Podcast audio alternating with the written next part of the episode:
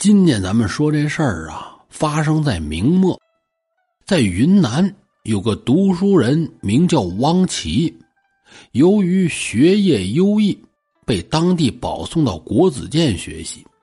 各位啊，国子监这个是了不得的地儿，跟这儿上学的叫什么呀？叫监生，都是从全国各地的抚州县，在自己当地秀才里边选拔推荐到国子监的。而且说呀，跟国子监学完了，你说我不想再参加科举考试了。别看说是秀才，可以直接进入仕途，但官儿都不大。咱们说这汪奇就是监生，国子监学成之后啊，回到老家云南结婚生子。转眼这么几年过去了，家里孩子呢也都大点了。这一天，跟媳妇儿商量说这么的。好男儿志在四方，想我也是监生出身，与其家中混沌度日啊，不如到京城找找我那些同窗好友，谋个差事也好施展我安邦济民的抱负。跟家里媳妇一说，媳妇呢还挺支持。当家的，既然你想去奔个仕途，那你就放心的去，家里你不用惦记着。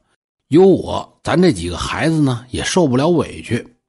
王琦这下定了决心，把家里都安顿好了，这就告别了妻儿，是赶奔京城。咱们说，过去那会儿不比现在，从云南出来走着奔北京，那太不容易了。一路上跋山涉水，风餐露宿，那道不好走。说这一天走到哪儿了呀？湖南的溆浦。咱们说汪琪着急赶路，道上淋了点雨，又没注意，这人就病在溆浦了。后来呢是越来越重，一病不起，最后客死异乡。那会儿那年月，交通通信又不方便，再搭上他是自己出来的，也没人往他家报个信儿。汪琪死在路上的事儿，家里人是一点都不知道。转眼过了三年，汪琪离家的时候。他的大儿子汪月是刚满六岁，这会儿已经就九岁了。汪月这孩子十分的孝顺呢，别人家九岁的孩子什么都不懂呢，可这汪月就知道，说我爹走了好几年，现在也没个消息。我要北上找我爹去，找见他，我好好孝顺他。每回跟自己母亲念叨说北上找父亲的事儿，母亲都觉得他还小。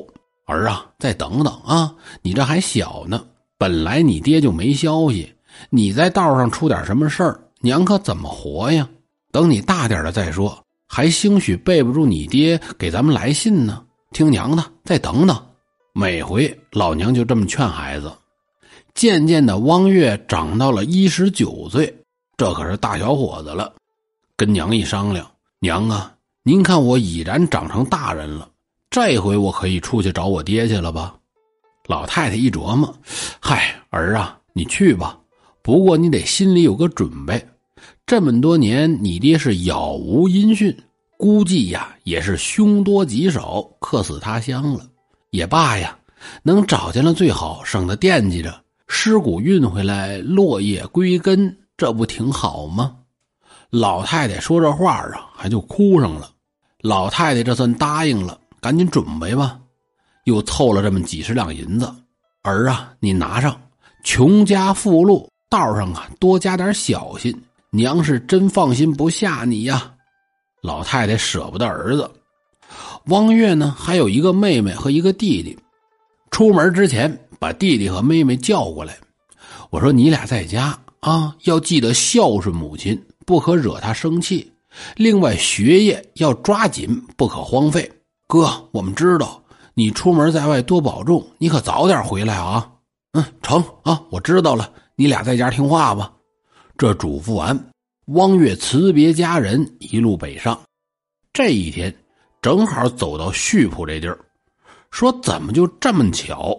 汪月到这就生病了，这也不能接着往前走了，找了一个旅店住下，也没人照顾，只能忍受病痛，硬咬着牙。每天上药铺抓药熬药，说这天上午，汪月打住的旅店那儿出来去药铺，走在街上，有打对过过来这么一老头这老头挺瘦，一缕长髯是随风飘摆。老头整个人看着都特别的精神。俩人越走越近，就在一错间的功夫，老头站下了。哎，我说小伙子，等等再走。王月这站住脚。哎呦，老先生，您您有什么事儿吧？老头看看王月，我说孩子呀。看你气色不好，面色晦暗，恐怕是生病了吧？王月这小伙子挺聪明的，这么一人，听老头这么说，心里就明白，哦，这是遇见高人了，赶紧是作揖行礼。哎呦，老先生，您说对了啊，的确呀，我这出门在外还得病了，吃了不少药，这也不见好，我就觉得呀，我这身体是一天不如一天。既然您看出来了，还请您救我的性命。老头一笑，手捻胡须：“嗨，孩子，我先问问你，你为什么到这儿来呀？”老先生啊，我是如此这般来到此地。这把之前讲的这些跟老头一说，老头听完长叹一声：“唉，上天安排的缘分呐，孩子，幸亏你碰到我了。”这么跟你说吧，你父亲汪琦十几年前就在这儿已经死了，也只有我知道他的情况。汪月听说自己父亲已经死了，哎呀呵，犹如晴天霹雳呀，是放声大哭。哎呀，爹爹呀，爹爹，你您您怎么就去世了呢？家中母亲还等着您回去呢。哭罢多时。这才想起来，擦擦眼泪不行，老先生，您您告诉我，我父亲埋哪儿了？我得去看看他。老头也挺难过。哎呀，孩子，不哭了啊，不哭。我告诉你说呀，你父亲死了，至今还没下葬。县衙门呢，给他置办了一口棺材，现在尸骨停放在陈龙关土地庙里。跟各位就得说一句，过去古代是这样。咱们之前故事里边也说过，人死了呀，一时半会儿下不了葬的，就把棺材放在附近的寺庙、城隍庙、土地庙这些地儿放着去。苦主家属来了呢，给庙里放下俩钱算是感谢人家。老头就告诉王月说：“你父亲的尸骨就停在土地庙，人死了讲究入土为安，你快去和土地庙里的庙祝商量一下，出钱买一块地。”把你父亲早日下葬。听老头说完，王月这赶紧答应：“嗯，成，我谢谢您先生，我这就去。”王月转身就要走，老头又叫住他：“哎，我说，等你葬了你父亲之后，想着到城西五里外的西山找我，看见一个挂着芦苇帘子的茅屋，我就在那儿等你。你可想着来，到时候咱们再商量救你的事儿。”嗯。我知道了，老先生，我一定去。汪月跟老头分开之后，觉着自己这病啊好点了，可是还不行，硬咬着牙出了城，一路打听土地庙的位置。到了土地庙，在里边果然见到了父亲的灵柩，上面写着“云南监生汪琦之灵柩”。王月这个哭吧，本身就有病，再哭这一场。最后哭晕过去了，老半天就觉得有人啊用脚扒拉自己。哎，我说活着呢还是死了？汪月缓缓睁开眼一看，原来是妙祝。好家伙，这吓我一跳！我心说这可来拉死尸了，结果你再死我这儿，这不添乱吗？我说赶紧起来，咱们商量商量后边的事儿吧。王月这强挣扎着起来。哎呦，是，我是想找您商量商量，下一步这事儿您看怎么办呢？庙祝这捋着胡子，嗨，好商量，无非就是钱上的事儿呗。啊，小伙子，这十几年棺材放在这，保管的费用就不少啊。另外呀，我们这买坟地贵，这么的吧，我也不讹你，出六十两银子，我都给你办好。汪月十九岁。毕竟岁数还不大，社会经验呢也不多，这实在是没别的法了。让庙祝啊狠狠的敲诈了一笔。不但说从家里带的银子没够，而且把行李衣服全部都当了，这才把父亲的棺材从庙里拉出来，找了一小块地儿给埋了。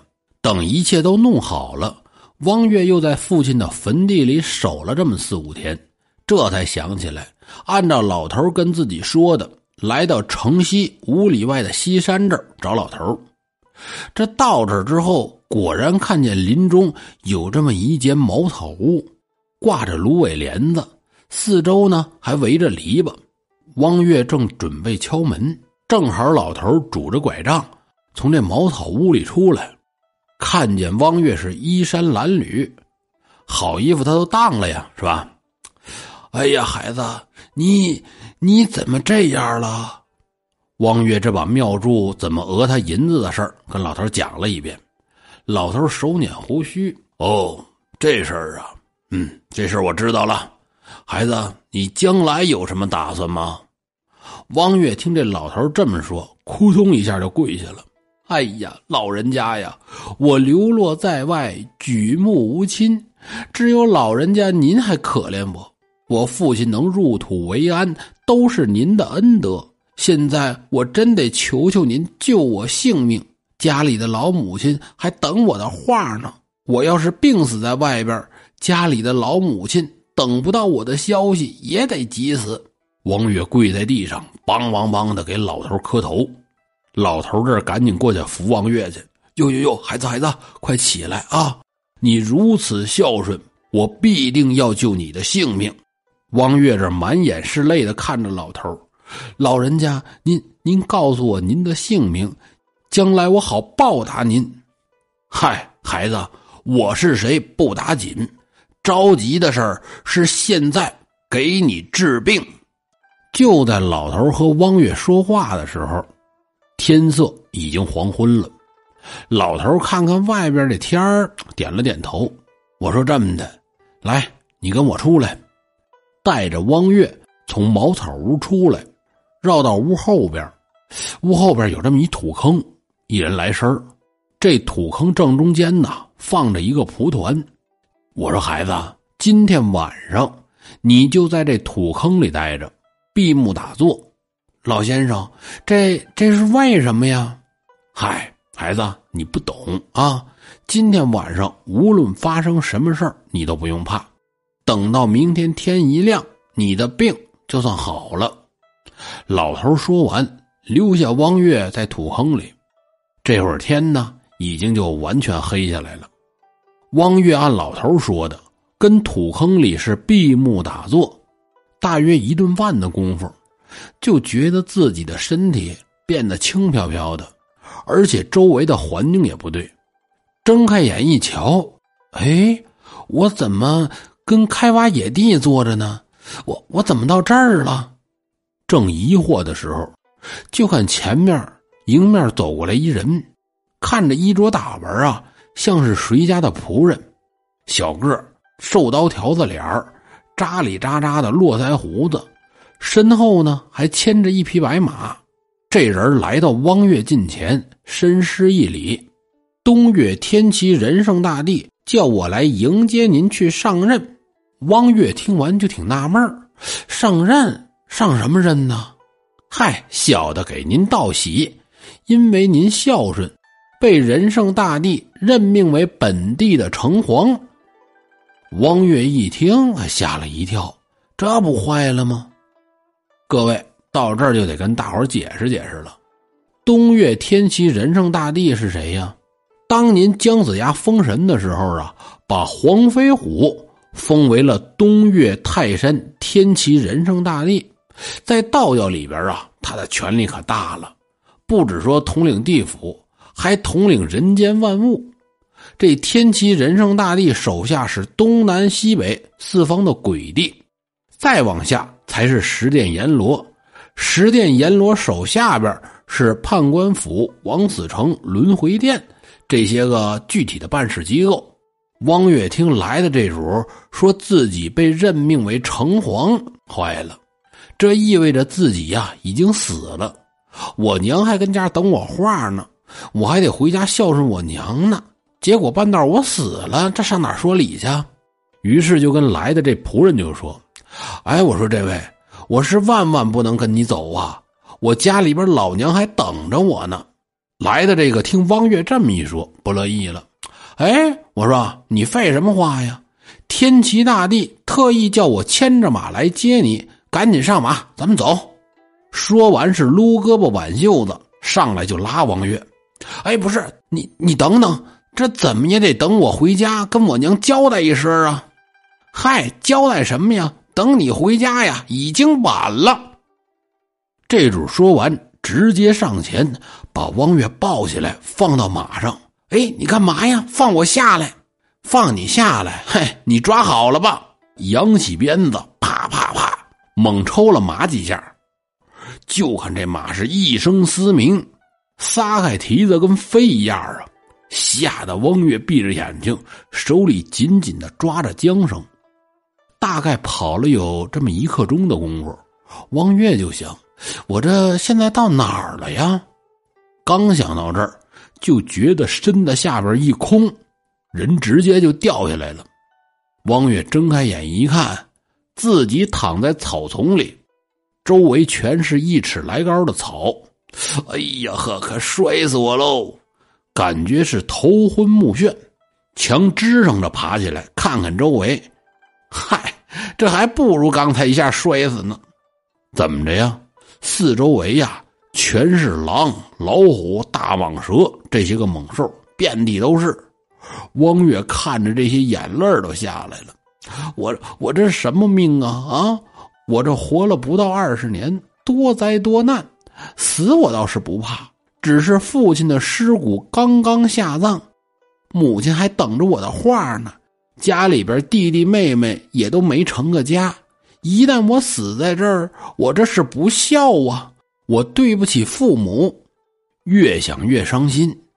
就在这时候，场景突然又变了，自己站在一条笔直的大道上，从远处跑过来一架马车，这马车是越跑越近，看车上呢坐着四五个人。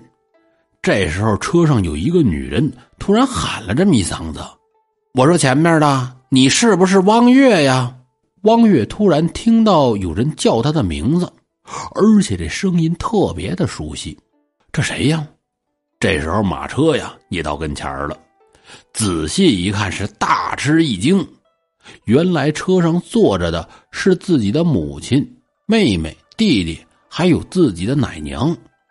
汪月一看，怎么是他们呢？这总算是见到亲人了，心里边是又悲伤又惊喜，趴在车上是嚎啕大哭。汪月的母亲也哭了，擦着眼泪就说：“孩儿啊，孩儿啊，你别哭了，这回好了，咱们一家人呐是遇到一起了，这就算团圆了，咱们以后啊再也不分开了。”汪月擦擦眼泪，娘。这是怎么回事啊？嗨，孩儿啊，你这些日子呀没在家，家里的事儿你不知道。你父亲年轻的时候为人老实本分，而且特别的善良。现在被任命为陈龙关的土地神，这又叫人呢把我和你的弟弟妹妹接过去团聚。没想到在这儿又遇见了你，孩子，看你这样，这些日子一定吃了不少苦吧？走，咱们一起去见你的父亲。汪月一听说要见自己的父亲，高兴了，坐到车上，马车呢是接着往前赶路。这一回，一家人可算是团聚了，跟弟弟妹妹聊天我离开家这些日子，你们都干嘛了呀？哎，聊着聊着，汪月就问自己的奶娘：“哎，我说奶娘，您怎么也跟着来了？”还没等奶娘搭话呢，母亲就先说了：“嗨，这不这么回事吗？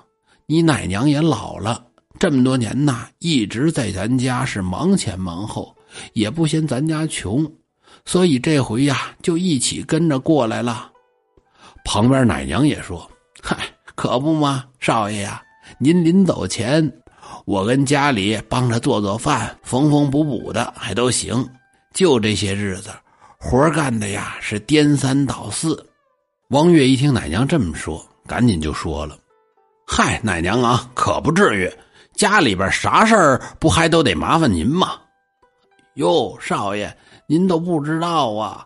前些日子给小姐洗衣服，我这就糊涂了，顺手就把小姐的衣服放粥锅里去了。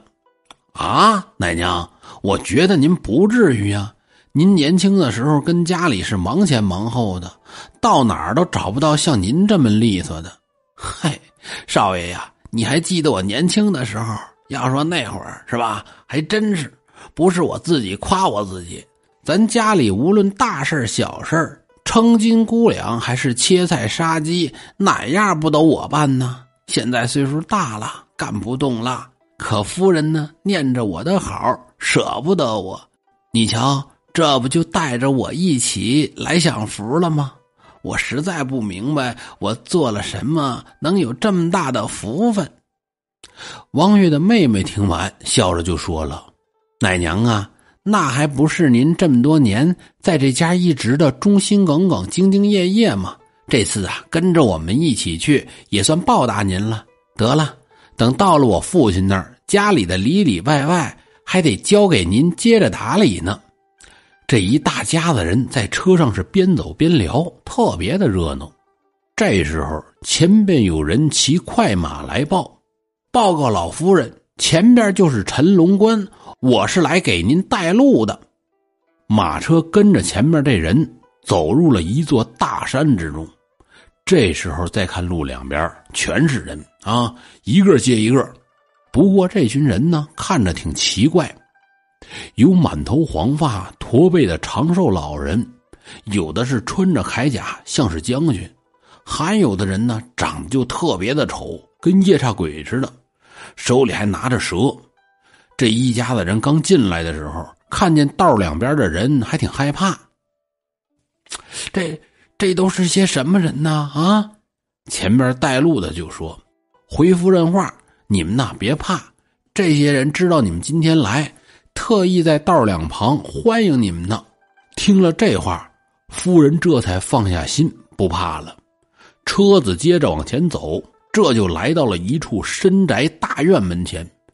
这时候，门口十几个家丁仆人跟门口正等着呢。一看车来了，赶紧跑过来。小的们给夫人、少爷、小姐请安，挨着个的行礼问好。汪月母子从车上下来，仆人伺候着往院里走。这时候啊，周围响起了鼓乐丝竹之声。有打院里边，在一群人的簇拥之下，出来这么一人儿。戴着丝绸制的高帽子，披着一件绣着仙鹤的披风，标准的土地神的打扮。汪月看见这人就是一愣：“哎，这不是说可以救我的那位老先生吗？他怎么在这儿呢？”正在疑惑的时候，就看见自己的母亲和那老先生是相视而泣。这这是怎么回事啊？这时候，汪月就听自己的母亲喊他们哥几个：“孩子们，还不赶快过来拜见你们的父亲！”汪月一看，哎，这不是救我那老先生吗？怎么他是我的父亲呢？汪月是又惊又喜，赶紧过来倒地便拜：“哎呦，孩子，孩子，快起来，快起来！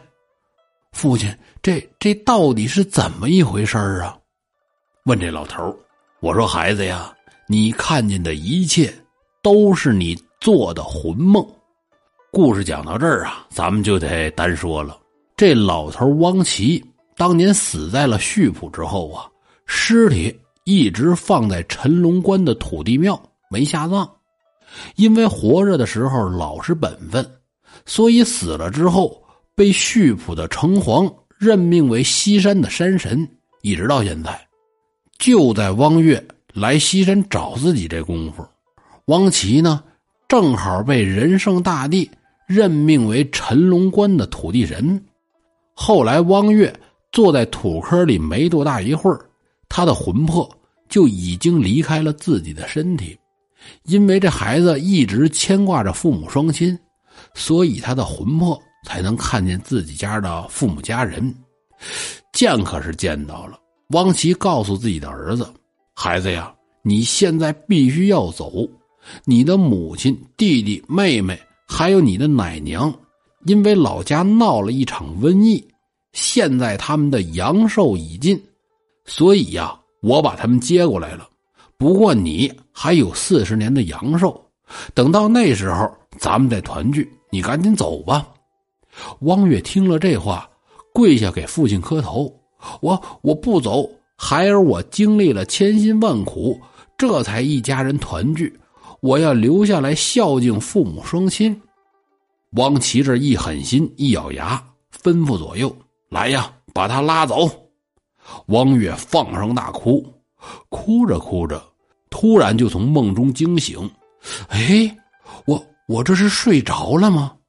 再看看周围，自己呢？还是坐在那土坑里边，而且出了一身的汗。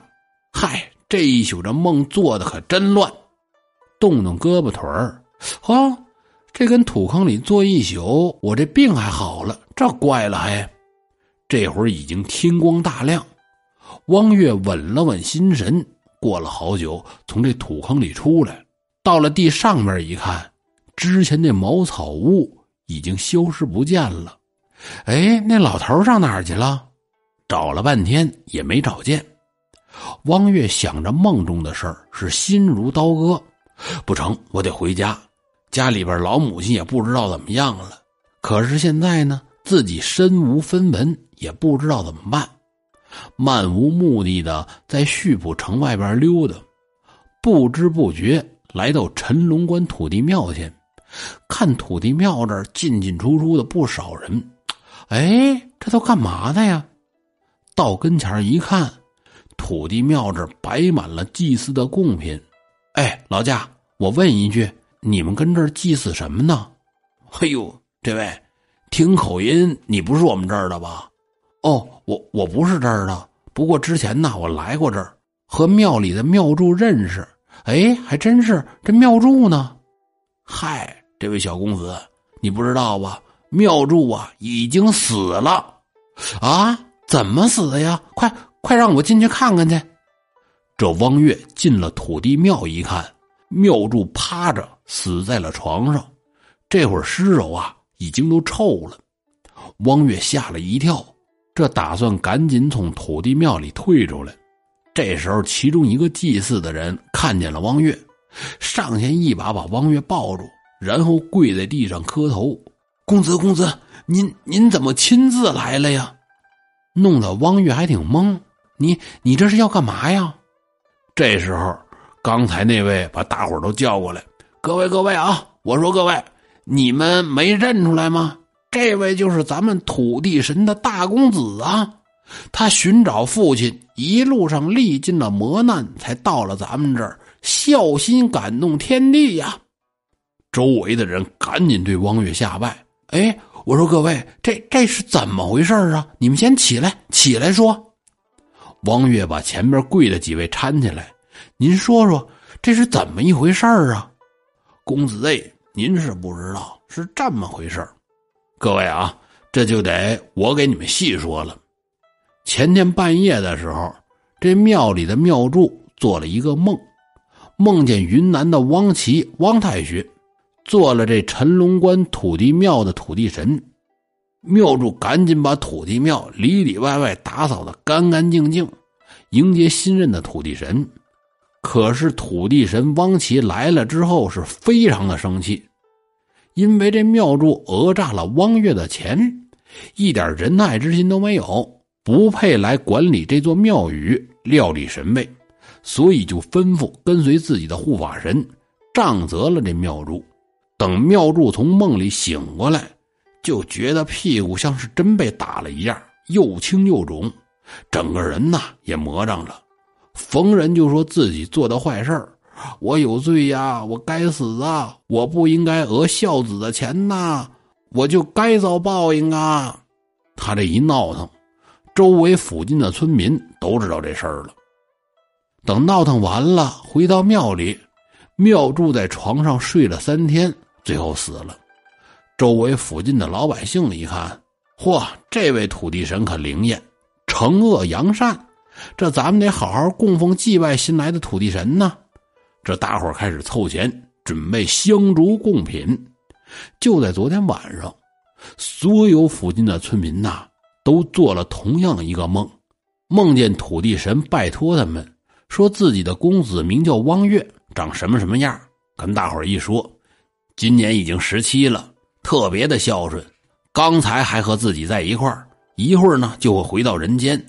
现在就睡在西山的土坑之中，还得麻烦大伙帮忙照顾一下。现在这会儿，大家伙刚祭拜完土地神，正商量着怎么去西山接汪月。没想到这汪月自己来了。土地神在梦里已经告诉大伙了，说汪月长什么样，有眼尖的老百姓就认出了汪月。汪月听完是惊讶不已，哎呀！难道我昨夜梦里的事儿全是真的吗？那瘦老头真的就是我的父亲汪奇吗？这会儿老百姓啊就喊王月少爷少爷，您到这儿啊也算是到家了，我们先照顾着您吧。这操持人把庙住的死尸拉出去，找地儿埋了，把土地庙收拾出来，烧水，先让少爷洗洗澡，给他换上干净的衣裳。于是天天好吃的好喝的照顾着。这大孝子千万不能让受委屈呀！书说简短，一连这么半个来月，汪月孝子这事儿啊，在当地是特别的轰动。再加上一说有这么个灵验的土地神，溆浦全县的老百姓争相到这儿祭拜土地爷。当地的县官一琢磨，这不行，这么下去弄不好再惹出什么乱子来，是吧？这怎么办呢？这把汪月撵走。他要不走呢？那要不把他抓起来？这也不是事儿。无论真假吧，反正当初啊，据说那庙祝讹了汪月的钱，后来死的挺惨。咱们呢还得客客气气的。这赶紧派人把汪月接到官府，和颜悦色的跟汪月就商量。我说公子啊，您的事儿啊，我们早就听说了，是吧？您可是大孝子，该办的事儿不也都办完了吗？怎么打算的呀？王月这岁数不大，一孩子。官府问了，实话实说呗。嗯，我想回云南老家跟母亲说一声去，商量商量，是把父亲的尸骨迁回老家呀，还是怎么弄？可是我现在想走，我没钱。县官听完，哦，云南呐，好说。这么的，你不没钱吗？官府给你出钱，别耽误了啊，赶紧走。家里老太太呀，还等你消息呢。这衙门里边专门给汪月准备了银子，打发汪月是赶紧上路回云南。经过了一个多月，这才到家。等到了一看，傻眼了，家里院墙都快塌了呀！院里长满了杂草，一片的凄凉。哎，我出来的这些日子，家里怎么变这样了？我家里人呢？这找附近的邻居打听打听吧，邻居有在的，也有不在的，最后总算弄明白了。两个月之前家里闹瘟疫，母亲、弟弟、妹妹还有奶娘全都得病死了。后来地方上管事儿的把这四个人葬在了一处。到这儿，王月这才明白了之前梦中所有的事儿。后来呀，汪月变卖了家里的财产。把母亲、弟弟、妹妹还有奶娘的灵柩运到了溆浦，和父亲合葬在一起。溆浦人把汪月当作神仙一样来敬奉，而且汪月这孝子的事情是人人传颂。再往后，当地有一大户人家把自己的闺女嫁给了汪月，并把汪月的籍贯落到了溆浦。汪月在当地靠种地为生。后来生了三个儿子，个个都读书考取了功名。汪月果真又活了四十年。一天晚上，汪月梦到了自己的弟弟，说听从父母的安排来接自己。第二天，汪月安排好了自己的后事，安静的死在了家里。后来人人传颂，说汪月孝子善有善报，是寿终正寝。好了，各位。今天的故事就讲到这儿，咱们下期节目见。